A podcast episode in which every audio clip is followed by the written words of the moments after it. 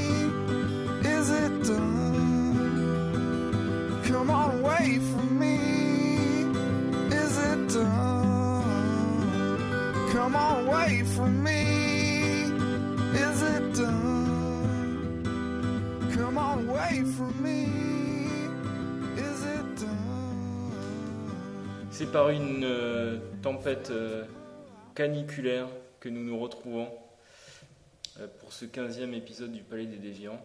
Vraiment une chaleur à crever, comme on dit dans le Nord. Limite pénible même. Voilà, un soleil de plomb.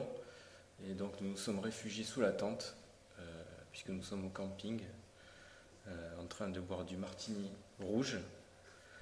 Et nous allons aujourd'hui parler, une fois n'est pas coutume, de bande dessinée. Et de musique. Donc, euh, ici c'est le professeur Étienne qui vous parle. Avec nous, nous avons le docteur Laurent. Bonjour. Et nous allons commencer tout, enfin, par une lettre peut-être de notre courrier des lecteurs, une sélection parmi toutes celles qui nous sont parvenues durant notre absence et depuis notre tonitruant retour. Euh, une lettre que nous avons reçue, alors qui, qui, est, qui pas signée pour une fois, on a juste une espèce d'adresse bizarre mail, qui nous demande si notre absence était due euh, à un complot suisse. Euh, alors toi qui reviens de la Suisse, professeur, qu'est-ce que tu peux répondre à cet anonyme? Je vais répondre en deux points. Nous avons contacté nos avocats, donc nous ne pouvons pas parler de tout. En premier point, nous sommes amis avec la Suisse. En deuxième point, ils nous font quand même un petit peu peur. Nous, aimons la Suisse, mais nous nous demandons si elle nous le rend bien. Alors, par quoi veux-tu commencer? Eh ben, par, euh, par euh, Brian Talbot, Ah peut-être. Sans aucun problème. Euh, parce que quand même, on, on a parlé assez peu souvent de bande dessinée ici. hein. Brian Talbot, c'est bon, c'est un immense auteur anglais, mais je voudrais surtout vous parler de la série des Grands Villes, hein, parue dès 2010 chez Milady, dans des éditions en tout point remarquables et certainement uniques au niveau international. Donc euh, Grandville, pour ceux qui ne connaissent pas, hein, c'est trois choses. Euh, en premier lieu, c'est un récit d'aventure policière sur fond de conspiration, euh, donc avec votre content de poursuites, de retournement de situation, de bourre-pif et de coups de feu. Mais c'est surtout un splendide récit steampunk. En effet, on est dans une uchronie qui se déroule près de 200 ans après que Napoléon ait conquis l'Europe.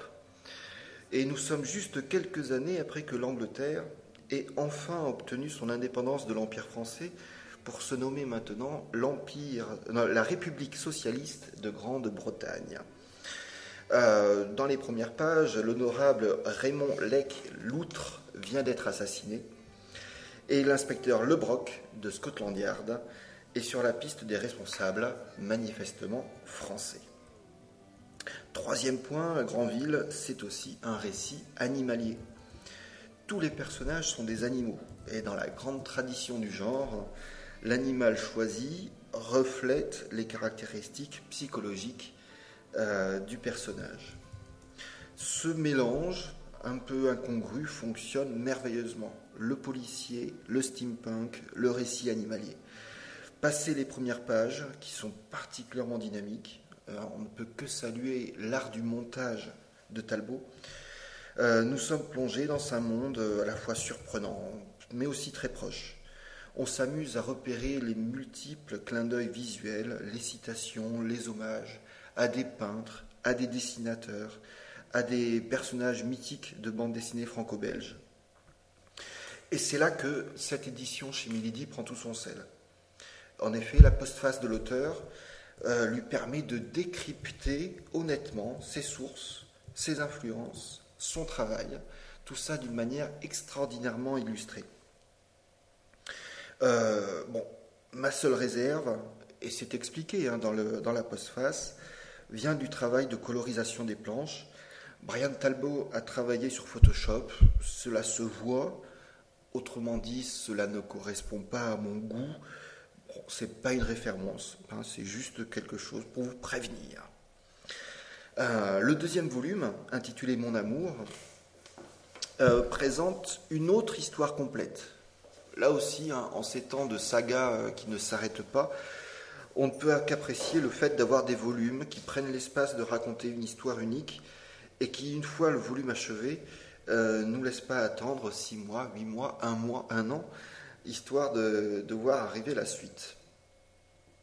Ben voilà, nous sommes devant un travail d'auteur qui parvient, et je vous assure que cela est possible, de définir tout un peu un personnage tout en faisant progresser l'action, en casant quantité de choses dans une case, qui nous rappelle que lire une bande dessinée, ce n'est pas simplement bah, tourner les pages, c'est un rythme de lecture, c'est pouvoir apprécier des décors, des arrière-plans, la composition plastique d'une case, d'une page, euh, d'une histoire. Bon, on retrouve l'inspecteur Lebrock en pleine crise, digne d'un Sherlock Holmes, entre deux enquêtes. Il s'ennuie, et l'appel du mystère retentit une fois de plus. Un de ses plus terribles ennemis, un fou psychopathe, sociopathe, hein, un rat, vient de s'échapper de prison le jour même où était prévue son exécution capitale. Et comme par un fait exprès, sa fuite le mène de nouveau vers Granville, ville que le Broc voulait bien oublier. Parce que Granville, c'est Paris.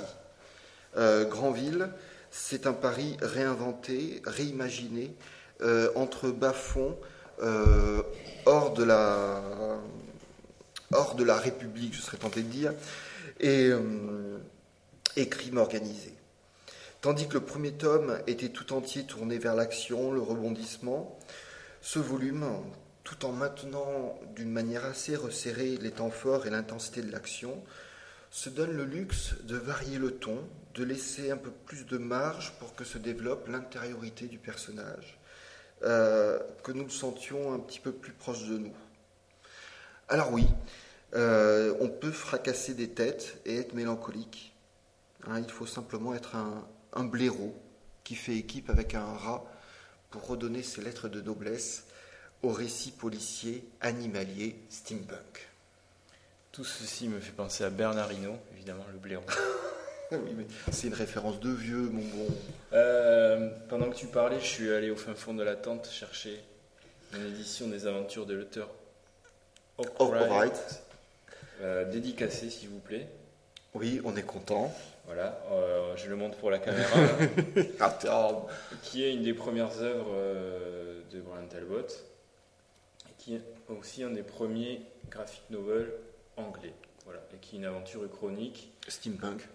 Là, on, est dans la jeunesse du genre. On est dans, le, la copie, disons, de, de Moorcock. Et de... Non, enfin, il a repris un personnage de Moorcock, comme Moorcock avait autorisé à le faire. Ah bon, Litter Red, c'est un personnage du Moorcock à la base? Euh, Je crois, mais donc nos lecteurs pourront nous corriger. J'en suis quasiment sûr. Ah, je, je, ne sais pas exactement. Et euh, c'est un trait qui rappelle beaucoup le, le des premières années, je trouve. Mais c'est euh, c'est assez bon. Toi, c'est un personnage de Jerry Cornelius. non, apparemment non.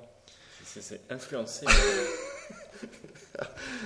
Et en fin de compte, ouais, c'est c'est un petit peu vieilli dans le, dans le trait, euh, mais il y a une, une, une finesse graphique qui est assez hallucinante. Voilà, ça date de 78, ça aurait eu sa place dans Métal Hurlant à l'époque.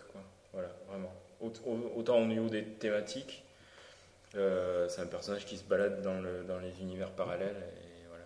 Euh, un des, un des, des avatars contemporains de Victor Wright, on peut dire que c'est Casanova par exemple. Euh, le personnage de Gabriel Bas et le scénariste. Oui, je sais rien. Voilà, Mais On euh, vous mettra les références sur le site, hein, rassurez-vous. On va, on va trouver ça. Oui, donc, euh, non, ben, Luther Wright, ok, euh, très très bien aussi. Et alors, il a vachement changé de style jusqu'à Granville, puisque c'était pas du tout animalier. hein. Oui, enfin, dans, dans Lutherocrate, c'est bon, c'est un trait qui doit être fait à, à l'encre de Chine. hein. Là, on est proche du- d'une certaine forme de pointillisme. Mm. Tandis que pour euh, Granville, on a un trait à la fois naïf et très, euh, enfin, peu réaliste dans le, euh, le, le graphisme des, des personnages ou des animaux. Hein, nous sommes, enfin, le personnage principal euh, est un blaireau qui est bâti comme euh, Arnold Schwarzenegger, avec, avec le cerveau de Sherlock Holmes. ce que, ce que n'avait pas Bernard Hinault? Rappelons-le. Alors, le scénariste de Casanova, c'est Matt Fraction. Oui, effectivement. Euh, et c'est aussi, euh, c'est vraiment dans la lignée de Luther Wright. Grant Morrison aussi avait fait un, un de ses premiers personnages euh, était très inspiré de Moorcock à tel point que Moorcock il en veut toujours. Voilà, donc Moorcock, beaucoup de personnes lui piquent des choses, il en veut à certains plus qu'à d'autres, on ne sait pas trop pourquoi. Il doit avoir des copains. Ouais, voilà, je pense que c'est ça. On va rester dans la BD.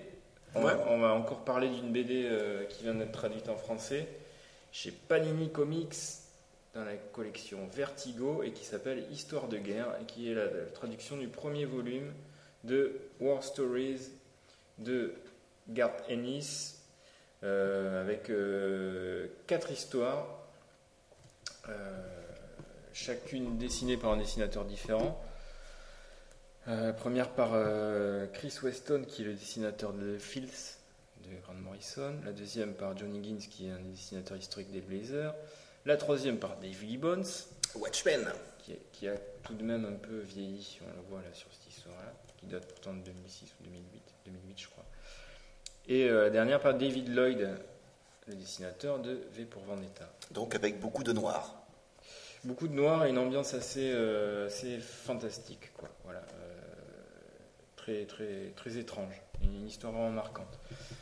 Euh, donc ça va me permettre un petit peu de parler de Gartenis pour finir, euh, pour arriver sur ce, ce bouquin en particulier. Euh, Gartenis, il est connu ici, euh, alors c'est un, un Irlandais du Nord, de Belfast, qui est né en 1970. Il est- il est, ça fait tellement longtemps qu'il est là, on a l'impression qu'il est plus vieux qu'il n'est en réalité, mais non, il est né qu'en qu'en 70, donc il a commencé assez jeune, et, euh, et il est là depuis euh, quasiment 20 ans, quoi. Vraiment, vraiment bien installé dans le paysage du comics. Euh, il, a, il, a, il a débuté comme un peu tous les tous les les scénaristes anglais dans une anthologie britannique qui qui n'était pas euh, 2000 AD, contrairement aux autres. Euh, puis, euh, il, a, fait pas mal de, titres euh, là-bas. Avant de, puis après, il, est passé sur 2000 AD. Avant d'arriver en 91 chez DC. Alors, il est, un petit peu antérieur à la vague des scénaristes anglais. C'est la deuxième vague. Il y a eu Morrison, Gaiman, Moore dans les années milieu des années 80. Et lui est arrivé après, en même temps que Warren Ellis, par exemple. Même s'il est, est beaucoup plus jeune que Warren Ellis. Et lui, il a, il a travaillé sur euh, Hellblazer dès, dès 91. Et il reste le scénariste qui a travaillé le plus longtemps sur euh, Hellblazer, en, nombre de numéros.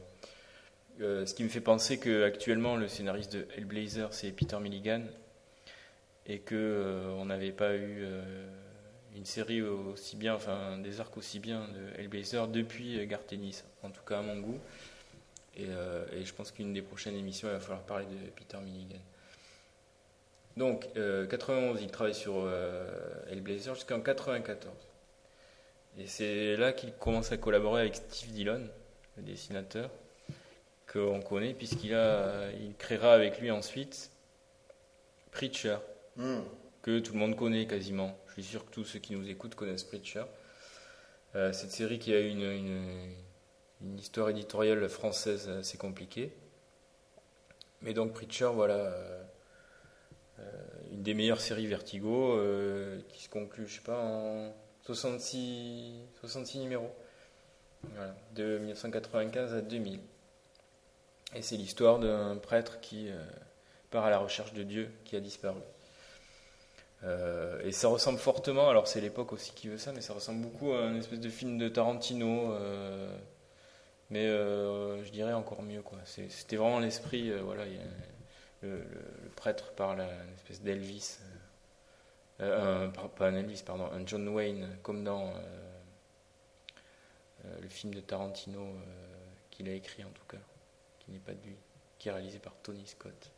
Tu vas me dire, toi. Ah, celui, oui. True Romance. True Romance. True. Romance. Ouais, Et Dans True Romance, il parle à Elvis, il parle pas à John Wayne, c'est ça? Ouais. Hmm, Ça fait des années que j'ai pas je, je crois que c'est ça. C'est le genre de film que t'as pas envie de revoir. Non, c'est vrai. Euh, puis, euh, bon, après Preacher, euh, il va commencer à bosser sur Hitman pour DC. Avant d'aller bosser sur Punisher, il a aussi bossé longuement sur le Punisher pour, pour Marvel. Et il a relancé un peu le personnage à une époque où il, avait été enferré dans des histoires fantastiques. C'était vraiment devenu très mauvais. Euh, puis il a bossé sur pas mal de titres. Il est retourné bosser pour Wildstorm. euh, il, a, il a fait vraiment beaucoup, beaucoup de titres. Une autre de ses séries qui paraît euh, en français actuellement, c'est The Boys, qui, qui parle de, de super-héros, mais de façon à la fois plus réaliste et à la fois complètement barrée. Quoi. Euh, par exemple, quand il y a un crossover, euh, c'est voilà, les super-héros sont scénarisés en fait dans la vraie vie. Euh, chaque fois qu'il y a un crossover, par exemple, euh, dans, les, dans les BD, euh, les vrais personnages en profitent pour aller sur une île paradisiaque et faire des partous et, boire. Enfin, c'est une espèce de spring break des, des super-héros. Non, ce qui est patent, enfin, euh, dans, ses, dans ses carrières de scénariste à l'anglo-saxonne, c'est la manière dont il passe de titre en titre, euh, de run en run, euh, en, s'appropriant à chaque fois des, choses et des codes. On ne sait jamais si c'est des travaux totalement euh, personnels ou, des, euh, ou, des, ou, de simples contrats de mercenaires. Euh, ouais, euh, Gartenis, il a pas trop travaillé sur des gros personnages emblématiques de films. Il a bossé sur Punisher, sur Hellblazer, qui étaient des personnages qu'il n'avait pas créés. Et pour le reste, il a quand même bossé sur ses histoires à lui, le plus souvent. Euh, c'est en ça qu'il est assez atypique. Euh, donc, dernièrement, là, ce qu'on peut lire de lui en français, c'est The Boys. Euh, Il y a Crust aussi, qui n'est pas traduit qui est une espèce d'histoire. Alors, c'est pas vraiment des zombies, mais c'est des, une espèce de virus qui se répand et qui transforme les gens en zombies qui n'en sont pas. Mais bon, c'est sans doute le truc le plus violent et, malsain de l'histoire de zombies que j'ai jamais lu. C'est très très bien. Et, et là, donc, dernièrement, euh, Histoire de guerre. Alors, Ennis adore les, récits de guerre. D'ailleurs, dans Punisher, il en avait fait quelques-uns plutôt bien. Euh, il, est, il est- alors je sais pas s'il est fasciné, mais euh, je- oui, je pense que oui. Il, adore mettre en scène la guerre et c'est toujours très très recherché ces récits. Donc c'est euh, dans l'histoire de guerre là qui sort chez Panini, on a l'histoire d'un tank allemand pendant la débâcle. On a l'histoire de des, militaires euh, américains ou anglais, non c'est anglais, qui euh, remontent l'Italie par le sud. Et, euh, que tout le monde considère comme des tirs au flanc alors qu'ils ont mené une vraie guerre. Mais par rapport au débarquement en Normandie voilà on a estimé que eux faisaient pas la guerre aussi durement Euh, on a euh, une histoire sur la Easy Company euh, qui découvre un, château dans lequel les là aussi pendant les débâcles dans lequel les, les Allemands ont laissé beaucoup de bouteilles de vin et, et de quoi faire la fête, quoi. Donc ils s'octroient un week-end de, de Nouba, ces, ces soldats qui étaient censés euh, faire le débarquement et trois jours après euh, arrêter et être relevés euh, se retrouvent euh, deux mois après encore au, front, donc ils, s'octroient un petit, week-end. Et la dernière histoire qui est assez, marquante, dessinée par David Lloyd, c'est celle de ces bateaux qui, faisaient la traversée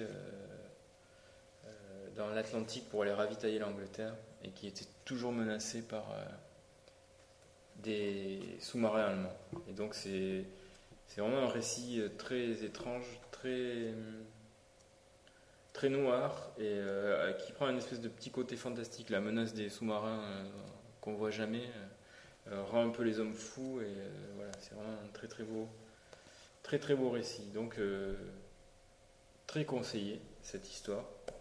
Euh, Garteni, c'est sans doute un des meilleurs scénaristes actuels, même s'il fait moins parler de lui qu'un Grant Morrison ou qu'un ou Alan Moore. Il est, il est il est pas loin du niveau de ces, de ces deux-là en étant plus comment dire plus droit dans ses bottes, c'est-à-dire qu'il est moins moins parti dans des délires euh, magiques et, Hmm. et euh, en même temps, ces récits, euh, voilà, c'est un un des auteurs dont, on- dont moi j'achète un de, de ses bouquins, je sais que je vais pas être déçu. Euh, donc euh, voilà, vraiment un très bon, très bon scénariste. Euh, la couverture de l'édition française porte la mention pour lecteurs avertis. Oui, oui, ça, ça saigne un peu. Donc donc c'est ultra violent? Oh, oui, c'est la guerre, quoi. Oui, oui, oui, oui, oui. Il y a, des- il y a du sang. et ouais, ouais. Donc voilà, mais je vous incite aussi, pour ceux qui ne connaissent pas, ce qui m'étonnerait, à lire Preacher. Essayez, essayez d'attraper The Boys aussi, qui est, qui est aussi publié chez Panini. Euh, son run de Hellblazer a dû être traduit en français, je pense aussi, puisqu'ils ont traduit pas mal de Hellblazer en français. Euh, donc, euh, donc voilà, Gartenis, euh, achetez-en, c'est bien. Allez, un petit morceau musical. Eh ben, on écoute Elvis. C'est parti. I had to leave town for a little while.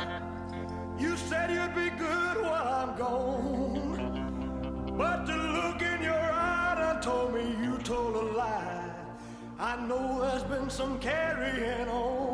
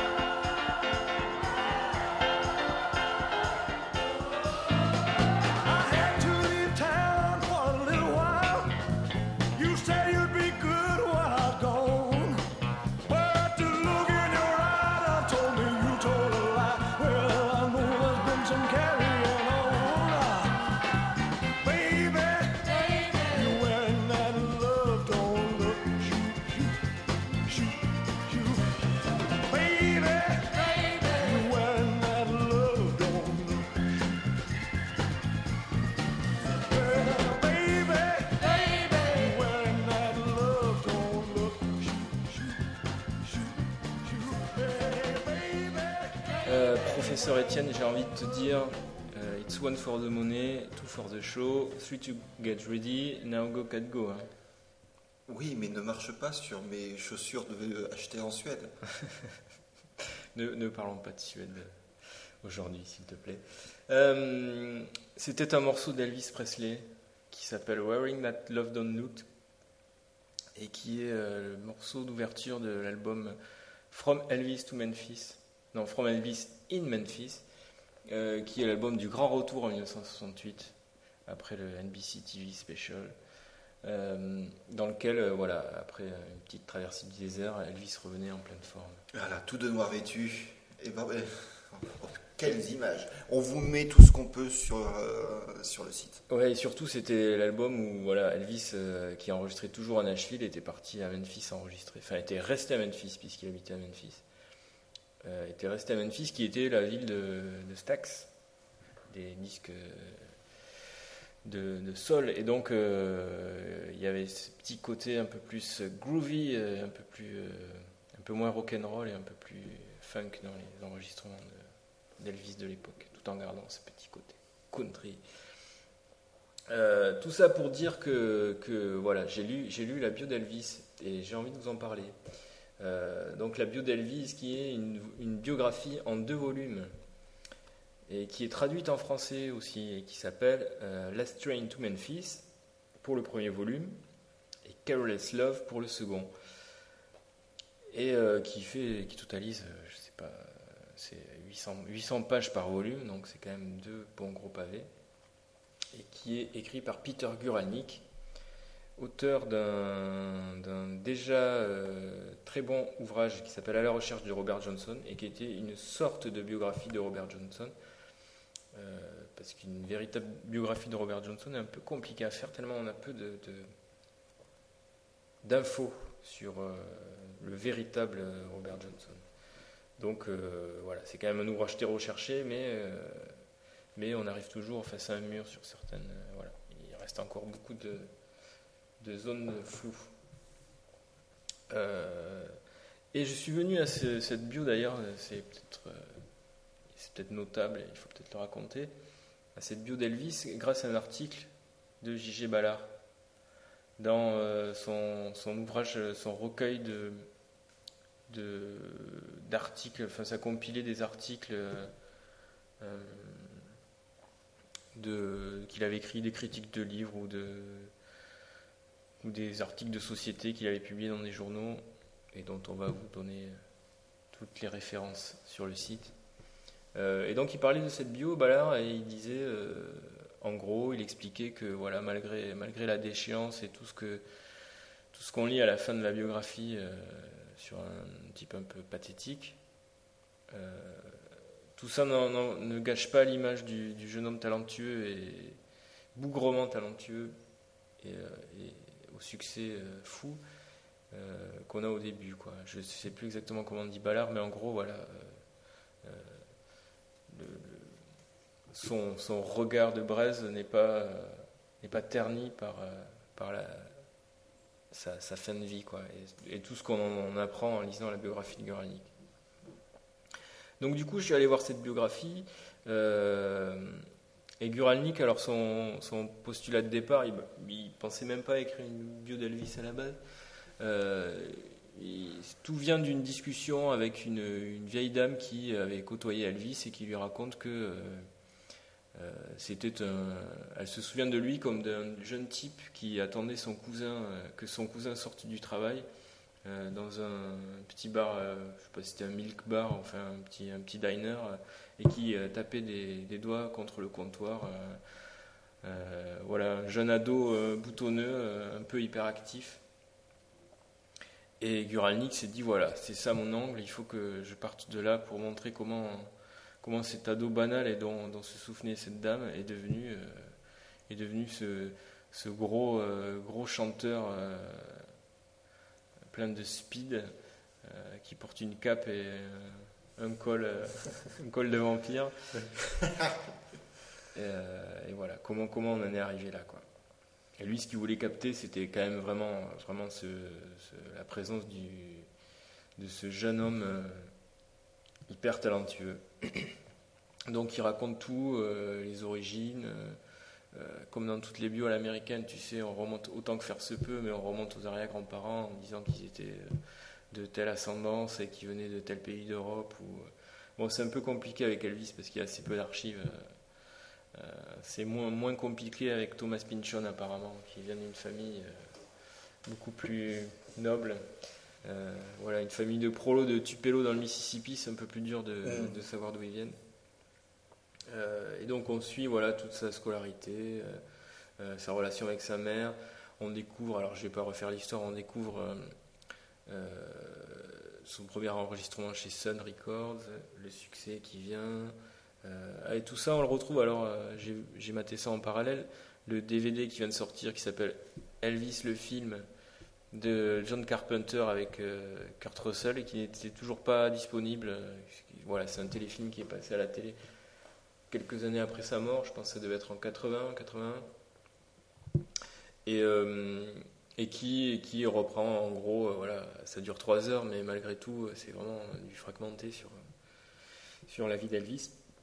Et donc, Guralnik raconte tout ça dans les détails, hein, on, a, euh, on a des scènes assez hallucinantes. Voilà, c'est ça qui est, qui est assez bluffant. On a tout le détail des contrats euh, avec le colonel Parker. Euh, alors, on a souvent dit du mal du colonel Parker en disant qu'il allait exploiter Elvis, ce qui est certainement vrai. Mais sans doute qu'Elvis, sans le colonel Parker, n'aurait pas eu l'immense succès qu'il a eu. Enfin, on n'aurait pas pu continuer sa carrière. voilà, ce qu'il aurait peut-être sauvé d'ailleurs. Euh, donc on a, on a vraiment, il euh, n'y a aucun manichéisme et on, a vraiment les, points de vue de tout le monde dans ce bouquin. Et donc voilà, on a, vraiment les détails des contrats et c'est assez éclairant. On a des scènes assez hallucinantes. Alors j'ai promis à Thierry Girolo d'en parler. On a la scène où les Beatles sont venus rendre visite à Elvis à Graceland. Euh, enfin, les Beatles, c'était avant ou après la mort de John McCartney C'était, bah, c'était juste avant. Enfin, de Paul McCartney. Ouais. Paul McCartney, non, non, il n'était pas mort. Il est mort juste avant Abbey Road, puisque c'est sur Abbey Road qu'il est piano. Oui, oui. Non, non, euh, Paul était toujours là. Donc, euh, ils sont allés voir Elvis à Graceland. Elvis qui, appréciait beaucoup les Beatles d'ailleurs. Est-ce que ça ne dénote pas d'un certain manque de goût Non Il en est mort. Ah, on, ne sait pas. il appréciait aussi beaucoup les Monty Python d'ailleurs. Il refaisait des scènes de, pour ses amis, des scènes de Sacré Graal. Donc j'imagine Elvis en train de se battre contre le lapin.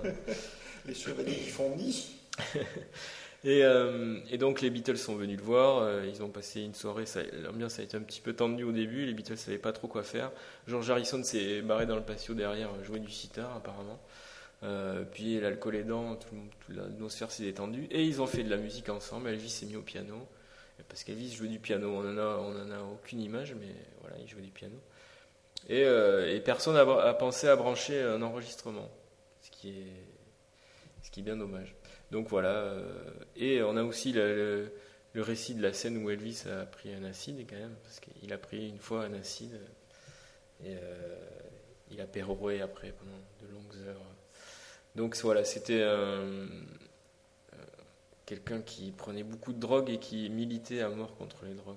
voilà. donc on a, on a, ce genre de scène, on a des révélations sur ces pratiques sexuelles hein, qui sont euh, assez rigolotes. Euh, et qui éclairent aussi le personnage, mine de rien. C'est rien de glauque ou quoi, c'est juste que je ne vais pas révéler, mais euh, ça, en apprend beaucoup sur le personnage. Ce qui est très marquant aussi, et d'ailleurs, euh, Guralnik a coupé son, ses, deux tomes à ce moment-là. Il a arrêté le premier tome à la mort de la mère d'Elvis. Donc, on a vraiment tout le premier qui est l'ascension. Et c'est quelque chose d'assez miraculeux, quoi. La façon moi j'ai du mal à me, à me, rendre compte, mais la façon dont il raconte l'ascension d'Elvis, l'effet qu'il faisait sur le public à l'époque, c'est quelque chose de, je pense, de vraiment magique au sens premier du terme. C'est quelque chose de euh, inexplicable, euh, et dont on a maintenant du mal à se rendre compte. Et c'est pas mal de lire quelque chose là-dessus, parce que nous on est habitué à l'image et à voir Elvis. Euh, mm faire sa danse et chanter cette chose, on en rigole même, mais euh, pour l'époque, c'était vraiment quelque chose. Donc Guralnik euh, raconte ça vraiment jusqu'à la mort de la mère d'Elvis, juste après son départ à l'armée, et qui est la cassure à partir de laquelle, euh, voilà, c'est le deuxième tome, c'est vraiment la déchéance. Quoi. sans, sans, sans, chercher de raison, d'explication, voilà, Guralnik énonce les faits et, et on sent vraiment venir la, fin inéluctable. Quoi. Amy Winehouse est morte il y a quelques jours et, c'est vraiment ce, même genre de rapport, je pense, à la chute, quoi. quelque chose qui, que, personne ne peut empêcher et que et donc le, découpage du bouquin on pourrait croire que c'est une fiction donc euh, ça s'accorde bien euh, voilà. Donc il raconte l'ascension le déclin euh, et vraiment on apprend tout un tas de choses Guralnik aussi est, est, passionné de musique donc il raconte toutes les séances d'enregistrement ça c'est quelque chose aussi qui est très très marquant on n'est pas comme dans le rock and roll avec un groupe où, voilà, les groupes travaillent en studio et voilà, Elvis se pointait, lui. Euh, il y avait des guerres d'ego de ses collaborateurs pour choisir les morceaux parce que, parce que si Elvis a enregistré ton titre et pas celui du voisin, ben, tu avais une petite rente à vie quand même. Donc il y a des, choses comme ça. On a le point de vue des musiciens. Euh, voilà, par exemple, le morceau qu'on vous a passé tout à l'heure, si vous écoutez bien, Elvis est un peu enroué. Donc euh, on apprend en lisant le bouquin de Guralnik que Elvis euh, avait un rhume cette nuit-là et que, voilà. Sur l'album, il, y a la moitié des morceaux où, il est enroué. Donc, et puis, et puis, une chose très importante aussi, c'est le, rapport humain d'Elvis, c'est-à-dire sa profonde bonté. Avant qu'il n'ait trop de problèmes de drogue et que, et que, son comportement change un peu, c'est sa profonde humanité, son intelligence aussi. Mm. C'est pas simplement une marionnette du colonel Parker, c'est quelqu'un d'assez, intelligent, de même de très intelligent, euh, de très bon. Et, pour ça, il avait été euh, très bien éduqué. Et surtout de profondément antiraciste. Enfin, c'est même pas qu'il est antiraciste, c'est que pour lui, le racisme est quelque chose qui, qui ne, devrait pas exister. Il n'y a pas à être raciste ou antiraciste. Voilà, c'est vraiment. Euh, il n'a jamais fait aucune différence. Et, et Guranik explique ça très bien, c'est ce qui se ressent dans sa musique aussi. C'est que cette influence noire n'est pas seulement une influence, c'est pas. c'est pas une technique, c'est pas un gimmick. Voilà, c'est pas. On est allé chercher ça. Euh, il est comme ça, quoi. Il est. Euh, et pour lui, c'est naturel. Et je pense que c'est ça qui a peut-être choqué aussi l'Amérique à l'époque. Et donc il y a ce. ce et, à une époque où, voilà, dans le sud des États-Unis, à Memphis, il y avait encore la ségrégation, et il fallait. Alors c'était à la fois une éducation, mais aussi une ouverture d'esprit un goût pour euh, la musique, d'où qu'elle venait. Euh, il raconte, par exemple, une anecdote, assez marquante sur le rapport d'Elvis à la musique et sa, culture musicale. C'était un, bon musicien. Alors, il n'a jamais composé une chanson, mais c'était un grand chanteur et un bon musicien. Euh, il raconte à un moment qu'un collaborateur lui propose un morceau pour qu'il l'enregistre. Elvis en écoute une minute et lui dit non, ça me plaît pas du tout. Et puis, six mois après, le même collaborateur se dit il a oublié, je vais lui repasser, peut-être que cette fois ça va lui plaire. Et au bout de 5 secondes, Elvis lui dit Je t'ai déjà dit que j'en voulais pas de ce morceau, euh, c'est pas la peine de me. Voilà, alors qu'il en avait écouté peut-être 2000 entre temps dans les 6 mois qui s'étaient écoulés, 2000 euh, que d'autres collaborateurs avaient essayé de lui vendre. Donc, euh, ça, ça fait tomber plein d'idées reçues en fait qu'on a sur le personnage. ça, ça enrichit l'image qu'on s'en fait. Et euh, voilà, c'est vraiment une, bonne biographie à l'américaine qui, euh, qui, alors euh, évidemment, il y, a il y aura d'autres points de vue et Guralnik dans son projet d'écriture explique que voilà, c'est son point de vue. Mm. il, a, il a essayé de, de, faire au mieux. Et, bon, ça reste quand même une, une somme de travail impressionnante. Quelque chose qui demande un bon investissement si vous voulez le lire. Mais voilà, j'espère avoir donné envie à certains auditeurs de, se plonger un petit peu dans cette biographie. Et, euh, j'avoue, je ne suis pas fan forcément de la musique d'Elvis, mais, mais voilà, en tant que, livre et que histoire humaine, ça reste euh, quelque chose de, très, très passionnant. Parce que le, travail qui est mené, c'est un travail d'historien, de biographe, d'agiographe ah, Surtout pas d'agiographe, non, non, c'est vraiment un travail de, je ne vais pas dire d'universitaire, mais de chercheur. D'historien, il y a peu de remise en contexte, euh, de remise en contexte sur le monde euh, voilà, qui entoure, c'est déjà très proche de nous. Donc, par contre, c'est un travail de, de, recherche au niveau interview. Il a interviewé des centaines de gens. Niveau documentation, il y, a, des centaines aussi de bouquins écrits sur Elvis. Il faut croiser les sources pour voir ce qui est vrai, ce qui n'est pas vrai. Euh, Guralnik, parfois en note, raconte, c'est, évidemment c'est plein de notes, raconte parfois que des témoignages discordent. Et que euh, un tel est persuadé de se souvenir d'une scène euh, telle qu'il la raconte et l'autre personne euh, telle qu'il la raconte lui. Et il explique qu'aucun des deux ne ment, mais que les souvenirs font que. Voilà. Et, et donc il y a parfois deux versions contradictoires du même scène, notamment sur les débuts à scène. Euh, on ne sait pas vraiment qui a enregistré la première chanson d'Elvis. Est-ce que Sam Phillips était là ou pas? Lui il dit qu'il était là, la secrétaire dit qu'il n'était pas là. Voilà, et, et, est persuadé qu'aucun des deux ne ment quand il raconte ça. Donc, euh, voilà.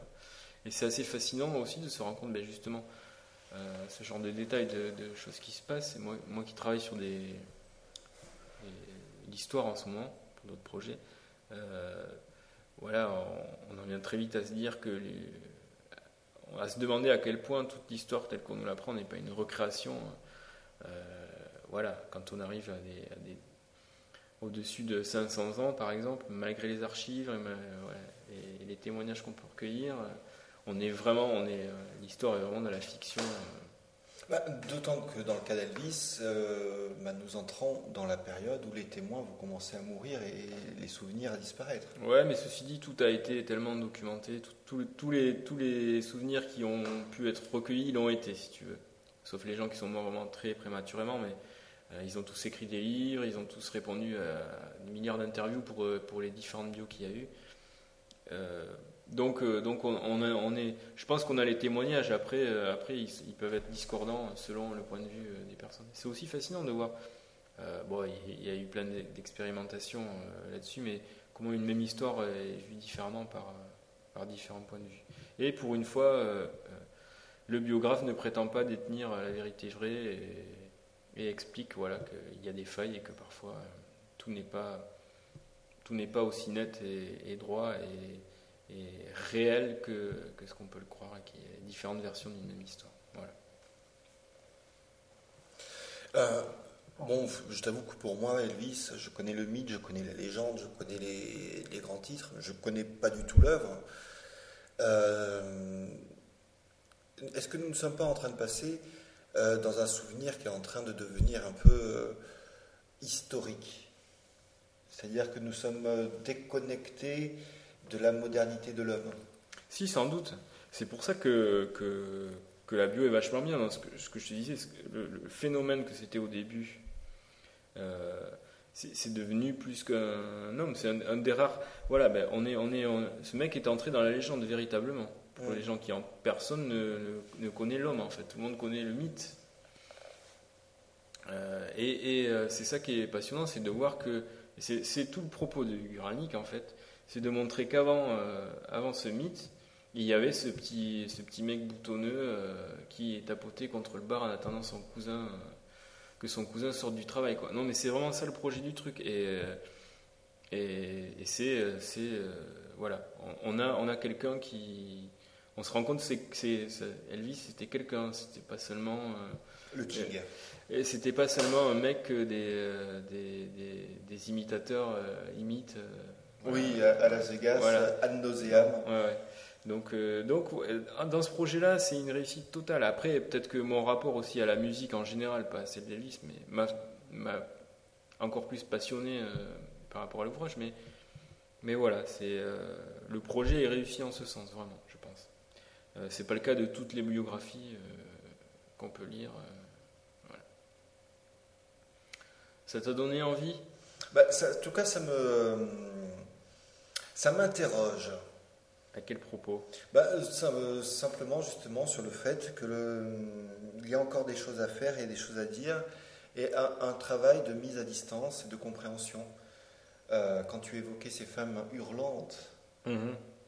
nous connaissons tous les images, euh, on a vu le, les films, mais peut-être qu'il s'agit encore de reconstruire et de nous, nous expliquer comment c'était vraiment. Un peu comme, tiens, pour faire un coq à l'âne, tu sais, dans le film des Doors mm -hmm. d'Oliver Stone, où il a cherché, alors je ne sais pas si c'est vrai ou si c'est pas vrai, de, de, représenter un concert des Doors. Mhm. Donner à voir ça. Je sais pas si c'est imaginable. euh, Guralnik décrit une scène euh, au tout début, hein, alors que Elvis n'est pas connu nationalement encore. Il tourne dans le sud et euh, il rencontre un succès fou déjà.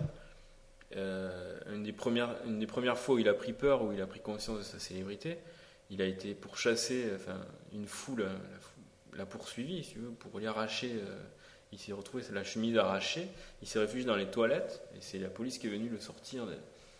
c'était ça devenait violent quoi et il explique aussi à quel point il était isolé ce, ce- cet Elvis tellement euh, tellement les gens demandaient de lui quoi et il avait envie de décevoir personne mais en même temps il pouvait pas se balader dans la rue euh.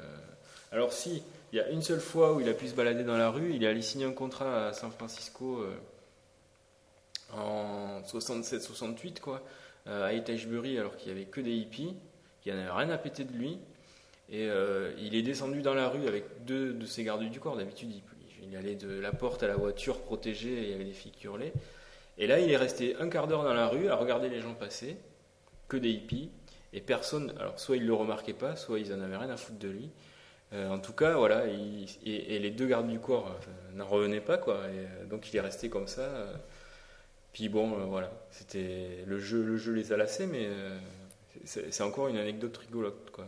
Voilà. Et il avait évoqué plusieurs fois l'idée de, à, plusieurs membres de sa famille ou de ses amis, de disparaître et de tout laisser tomber. Ce qui a sans doute alimenté les théories sur, le fait qu'il soit toujours vivant. Booba Otep. Voilà. Euh, il avait, il avait euh, plusieurs fois évoqué l'idée de disparaître parce que, parce que euh, la célébrité lui pesait. Mais, euh, mais il avait une profonde, profond sentiment de devoir, j'ai l'impression, par rapport à son public. Donc il a jamais, jamais laissé tomber. Fort bien. Bon, dans, je te propose que pour la prochaine fois, on évoque les Beatles. Ouais. Euh, Peut-être dans leur, enfin, leur tournée en Suisse, quoi. La, la tournée suisse des Beatles. Voilà. hein, la- bon, suite à la mort de De Paul McCartney. Paul McCartney. Ok. Euh, Non, je pense je ne sais pas si on trouve encore des disques des Beatles en vente. Écoute, euh, peut-être des vieux vinyles, euh, je ne sais pas. euh, un MP3, non, ça n'existe pas. Et on a essayé de, de les, de les passer à MP3, mais apparemment ça n'a pas marché. Oui, parce qu'on ne peut pas les jouer à l'envers. Voilà, sur je ne sais pas les- MP3. Euh, Steve Jobs travaille dessus apparemment. mais bon. Euh, non, je pense que la prochaine fois, on va réinviter notre ami Yann Graff pour parler de son bouquin sur Morrison qui est sorti. Oui, il va falloir réviser. Voilà, donc euh, qu'on a presque fini de lire et qui est bien. Donc, euh, donc euh, on, en, on en parlera ensemble. Et puis peut-être que s'il est là, on en profitera pour parler de Peter Milligan, parce que je pense qu'il doit très bien connaître aussi. Voilà. Donc Yann, si tu nous écoutes, Au boulot. prépare ton micro. Ben euh, voilà, c'était, c'était, Je pense que c'était l'émission la plus chaude qu'on ait jamais enregistrée. voilà Voilà, en direct de la plage. en direct du camping. Et puis pour une fois, on était face à face, donc on a pu se toucher le genou. Et ça, ça a fait monter la température de plusieurs degrés. Sans parler la musique de, de la musique d'Elvis qui a, qui voilà. qui- Voilà, tais-toi. On vous retrouve pour la 16e. En attendant, soyez sages.